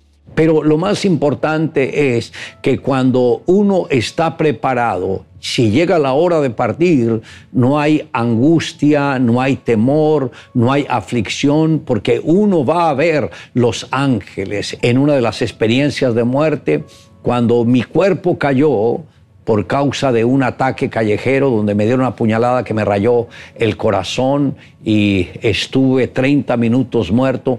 Cuando mi cuerpo cayó al piso, mi espíritu no cayó, empecé a subir a una velocidad incalculable y vi legiones de ángeles, eran un túnel angelical que había desde donde estaba hasta el reino de los cielos. Y yo estaba tan absorto con los cánticos de ellos, con la presencia de ellos, la protección de ellos, y, de un momento a otro como que reacciono y digo, ay Dios mío, estoy muerto. Y ahí fue cuando anhelé una segunda oportunidad. Yo tenía 24 años de edad y yo le dije, Señor, no es posible que tú permitas esta muerte. Este es un ataque del adversario. Él quiere cortarme antes de tiempo. Por favor, Señor, te ruego que así como tú venciste la muerte con poder, me des el mismo poder para poderla vencer en tu nombre. Y termino la oración y el Espíritu volvió al cuerpo. Como ustedes pueden entender, la otra vida es real. Pero no hay como escoger la vida de Dios. Pero la decisión no va a ser de Dios, la decisión es nuestra. Por eso si usted no ha entregado el corazón a Jesús, hoy debe ser el día de dar ese paso. Bob perdió ambas piernas cuando estaba sirviendo en su país en la guerra de Vietnam. Era un excelente atleta. Su mayor sueño era estar en una carrera de deportes profesionales, pero con la tragedia que vivió era muy difícil llegar hasta allá. No cayó en amargura porque su confianza estaba en Dios y en su palabra. Visualizó su futuro de una manera muy diferente. Nunca se vio postrado en una silla de ruedas o reclamando a Dios por su triste situación. Él tuvo una visión y reclamó cada una de las promesas para realizar sus sueños a pesar de su condición. Hacía lo mejor que podía para aplicar la palabra de Dios a su vida, porque él tenía la certeza de que esto funcionaría. Tomó la palabra de Dios, la clamaba constantemente. La debilidad de Dios es más fuerte que la fuerza del hombre. Eso explica por qué ha completado una caminata de tres años a través de los Estados Unidos caminando con sus manos, la carrera a través de América en una bicicleta normal, los maratones, el triatlón hawaiano hombre de hierro, y ha levantado una banca de peso récord de 507 libras. Él ha experimentado el poder de Dios, perfeccionando su fuerza a través de sus debilidades. La confianza y el amor de Dios puede ser el arma más poderosa del mundo para hacer cada uno de nuestros sueños realidad. Reclama cada palabra que Dios te está dando y derribará cualquier obstáculo. Le invito a que me acompañe en la siguiente oración. Amado Dios, gracias por ser nuestro Dios. Gracias por la paciencia que has tenido con cada uno de nosotros. Gracias por permitir que tu palabra esté a nuestro alcance, que la podamos entender, que también la podamos compartir con otros. Gracias por cuidar de nuestras vidas de lo que somos, de lo que representamos, de la familia que tú nos has dado. Y gracias Señor porque podemos tener esta comunión contigo. Te amo Dios en Cristo Jesús. Amén. Declare juntamente conmigo, Dios es espíritu y los que le adoran en espíritu y en verdad es necesario que adoren.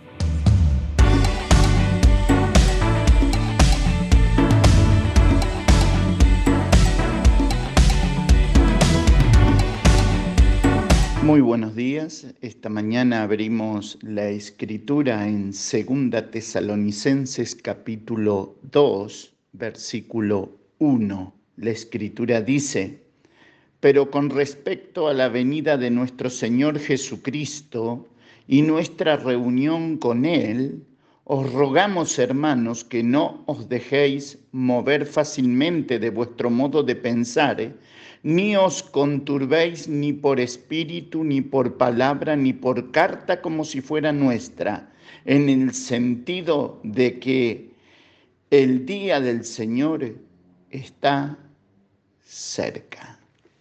Primera Tesalonicenses, capítulo 4, versículo 13, dice la Escritura, Tampoco queremos, hermanos, que ignoréis acerca de los que duermen, para que no os entristezcáis como los otros que no tienen esperanza.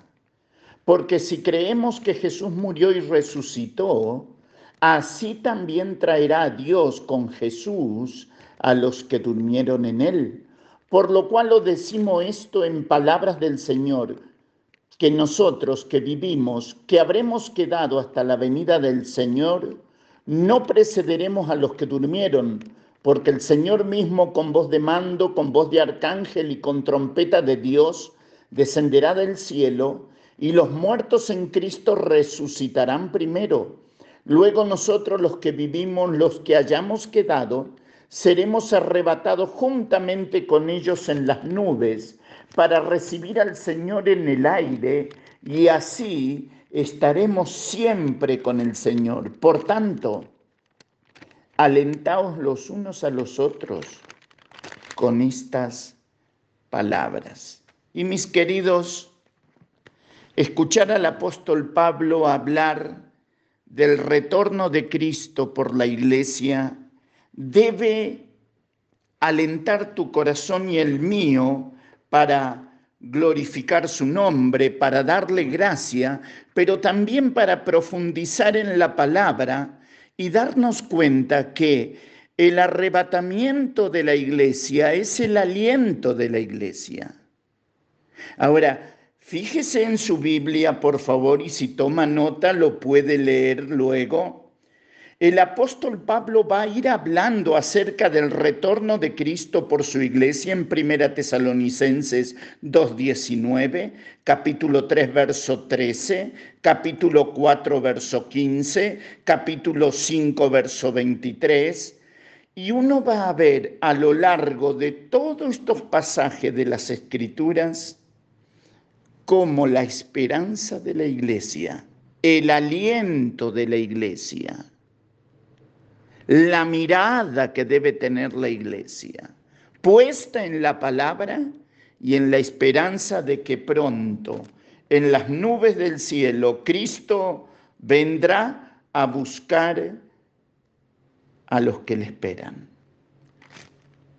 Ahora es interesante que el apóstol Pablo va a decir en el capítulo 2 de Segunda Tesalonicenses, verso 2, dice, no os dejéis mover fácilmente de vuestro modo de pensar. Y sabes, hoy en día hay pensamientos de que Cristo no vuelve por su iglesia y predican acerca de la segunda venida, ¿sabes?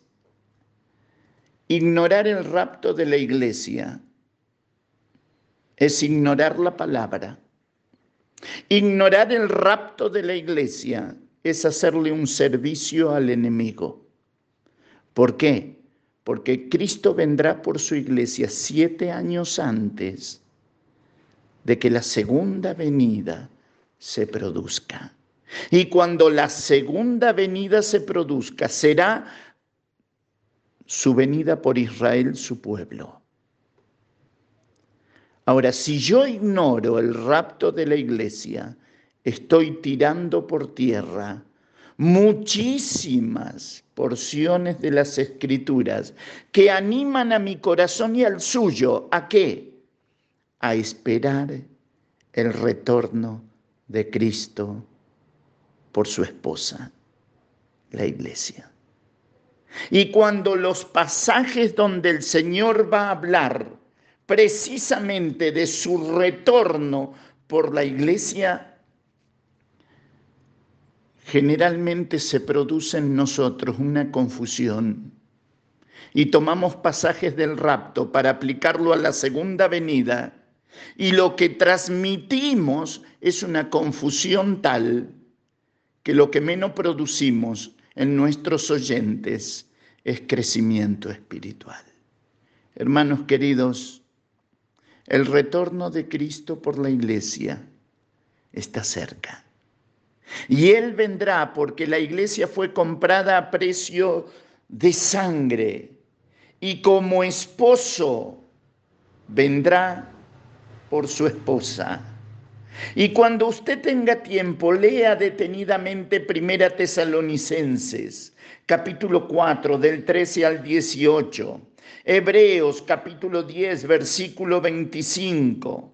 Primera Tesalonicenses, capítulo 1, versículo 10, capítulo 3, versículo 13, capítulo 5, versículo 9.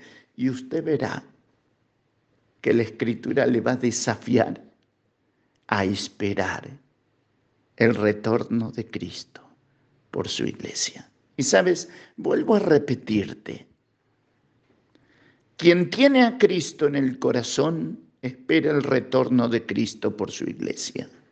Por esa razón Pablo va a decir, no os dejéis mover fácilmente de vuestro modo de pensar, ni os conturbéis ni por espíritu, ni por palabra, ni por carta, como si fuera nuestra, en el sentido de que el día del Señor está cerca. Y sabes, porque el retorno de Cristo está cerca. Tú y yo tenemos que ser serios en el estudio de las escrituras, sabiendo que el aliento de la iglesia está en esperar el retorno de Cristo por su iglesia. En el rapto vendrá hasta las nubes y los muertos en Cristo resucitarán primero. Y luego nosotros, los que vivimos, los que hayamos quedado, dice la Escritura, seremos arrebatados juntamente con ellos. Y préstele atención, la Escritura va a decir, en las nubes, para recibir al Señor en el aire, dice Primera Tesalonicenses 4:17 cuando usted mira la segunda venida de Cristo, la Biblia dice que vendrá, pisará el monte de las olivas, el cual se partirá en medio, y la Biblia dice que todo ojo le verá. En el rapto viene a las nubes. En la segunda venida, cuando viene por Israel su pueblo, pisará el monte de las olivas frente a Jerusalén mirará hacia el valle de Megiddo, llamará a las naciones a rendición de cuentas. Pero eso es un acontecimiento de la segunda venida, no del rapto de la iglesia. Por eso, iglesia de Cristo, la Biblia dice que en los últimos tiempos se amontonarán maestros conformes a sus concupiscencias, su propio pensamiento, pero no según la verdad de Dios. Por eso, ¿sabes? Los hermanos de Berea, cuando Pablo enseñaba, ellos escudriñaban si lo que Pablo decía era verdad. Era así. ¿Sabes? Te animo, hermano querido, hermana querida.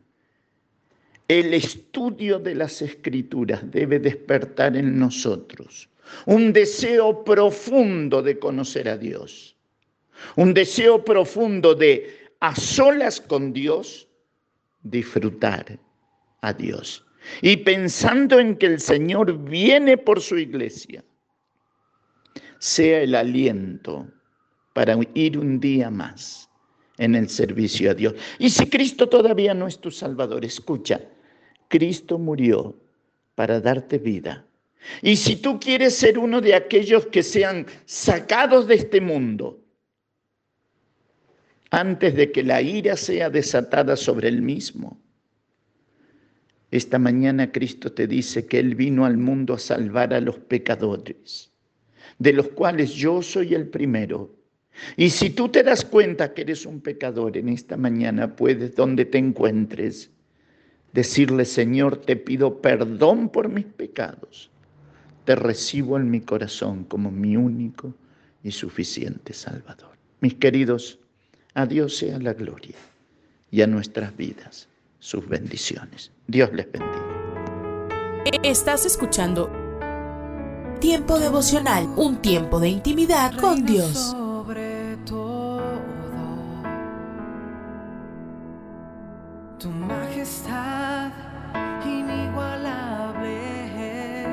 Y esto quiere hacer temblar mi fe. Escucha y comparte. Comparte. Movido, Tiempo devocional.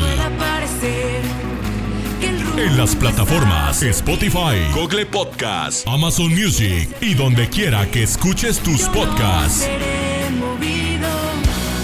No hay experiencia terrenal. Aún recuerdo aquel momento en el que te Escucha, escucha Tiempo devocional de lunes a viernes a partir de las 6 a.m. A través de Rema Radio. Sábados y domingos 8 a.m. por Rema Digital Radio. Tanta gracia que ni en mil años podré merecer. Recuerdo ver en tu mirada perdón de un padre que me amaba. Casa de Oración Santa Fe te invita a sus reuniones. Miércoles 8 pm, domingos 8 am y 11 am. Estamos ubicados. Plaza Santa Fe, Boulevard República de Honduras 104, Interior 9, Hacienda Santa Fe, Tlajomulco de Zúñiga, Jalisco. Casa de Oración Santa Fe, un lugar para adorar.